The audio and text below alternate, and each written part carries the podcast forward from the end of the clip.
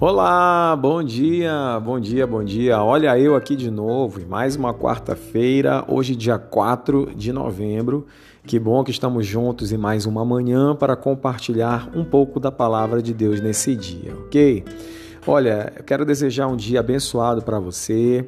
Lembrando, tá, que hoje nós não teremos a nossa live no canal da CEI, arroba CEI Oficial, tá? Hoje nós não teremos, mas Quinta e sexta é selado. Guarda, anota aí no teu celular para que você não perca, ok? Nós sempre estamos compartilhando na live de, de, do Instagram e tem sido momentos assim de muita edificação. Ontem mesmo, pastor Gidilson e pastora Ruth estiveram fazendo esse devocional e quem acompanhou, olha, tenho certeza que foi muito edificado. Quem não acompanhou, não fique triste, tá? Você pode também ir lá procurar no IGTV, que está lá ainda armazenado, registrado para você assistir a hora que for viável. OK? Olha lá, o tema de hoje é um tema muito legal. Ele fala assim: treinando para a vida. Olha, fantástico, muito legal.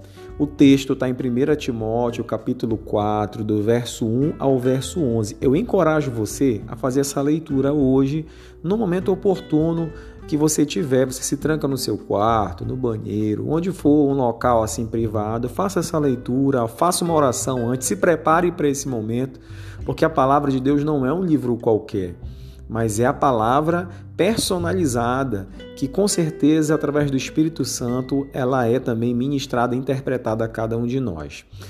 Quando ele fala de treinamento para a vida, ou seja, treinando para a vida, é, ele está querendo dizer que o processo de conversão ele é um processo contínuo de aperfeiçoamento. O homem ele é constituído de espírito, alma e corpo, ok? Então, a palavra de Deus diz que Cristo ele é espírito vivificante. Quando eu tenho uma experiência real com Cristo, essa experiência ela se dá no âmbito espiritual. Então, espiritualmente, eu desperto para esse elo de conexão a Deus que se dá através da nossa instância espiritual. Mas nós também somos mente, nós também somos corpo, e especificamente em relação à mente, a nossa mente, desde o momento em que a gente nasce, ela vai sendo constituída de crenças que são centrais, de crenças que são periféricas, de crenças que vão e são extremamente relevantes aos, em relação àquilo que nós pensamos, em relação também àquilo que nós sentimos e como nos comportamos. Os nossos sentimentos, os nossos comportamentos, eles estão diretamente ligados ao tipo de pensamento e tipo de crença que se estabeleceu na minha vida desde o meu nascimento. Então, no momento em que eu tenho um encontro com a verdade, a palavra de Deus, ela é essa verdade. Existe um processo natural de transformação e de reconstrução em relação a essas crenças, esses pensamentos e também, obviamente, diretamente aos meus sentimentos e aos comportamentos do meu dia a dia. Agora, isso não se dá de um dia para o outro, de uma hora para outra. Isso precisa ser treinado, isso precisa ser exercitado. A palavra de Deus ela nos traz verdades que confrontam com aquilo que nós aprendemos no dia a dia. E essas verdades, elas precisam se estabelecer em nós.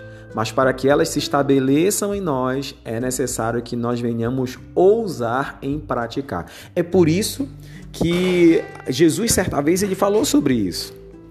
Ele disse que o homem prudente e o homem sensato eram semelhantes a um homem que ouve a palavra de Deus e a pratica, e ao homem que ouve a palavra de Deus e não a pratica. Uma coisa é nós termos acesso àquilo que Deus tem falado a nós, a outra coisa é nós colocarmos isso em prática. E o que me impede de colocar algo que eu recebi de Deus em prática na minha vida? São justamente essas crenças que estão estabelecidas em nós, na nossa vida. E isso precisa ser revisto. Essas crenças, esses pensamentos automáticos, eles precisam entrar no processo de reformulação. E quem é o a, a, qual é a ferramenta preponderante para que isso aconteça em nós? É a palavra de Deus. A palavra de Deus ela tem esse poder de gerar esse confronto interno que me leva também a um convencimento a respeito dessa verdade que está embutida na palavra de Deus. E aos poucos, através é, de uma de um aprendizado contínuo dessa palavra, eu começo a ser convencido por ela e a minha atitude ela começa também a refletir essa mudança. No momento em que eu passo a ter novas crenças a partir daquilo que a palavra de Deus me traz, os meus pensamentos eles começam também a ser adaptados a essas novas crenças e tudo o que eu penso é extremamente relevante em relação àquilo que eu sinto e como eu me comporto. É por isso que algumas pessoas falam assim: ah, é, você está mudado, você está diferente. O que, que aconteceu? Cristo é o processo de mudança que todos nós precisamos ter, mas nós precisamos praticar também.